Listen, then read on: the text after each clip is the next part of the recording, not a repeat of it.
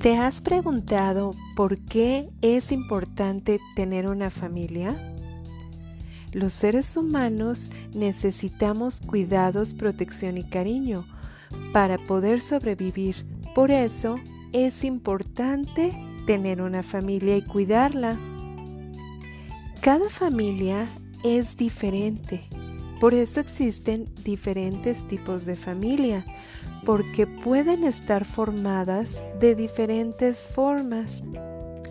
Por ejemplo, por un papá o una mamá, o por una pareja o una pareja con hijos, o puede ampliarse a otras personas como los abuelos, los primos, los tíos, hijos adoptivos u otras personas con quien vives y que aunque no lleven tu sangre, las consideras como tu familia.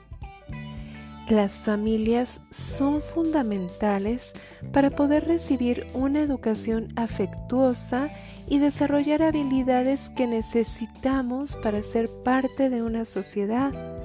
La familia nos ayuda a aprender, a desarrollar nuestra personalidad y nos da apoyo emocional. En una familia, los miembros que la forman se quieren y se ayudan mucho.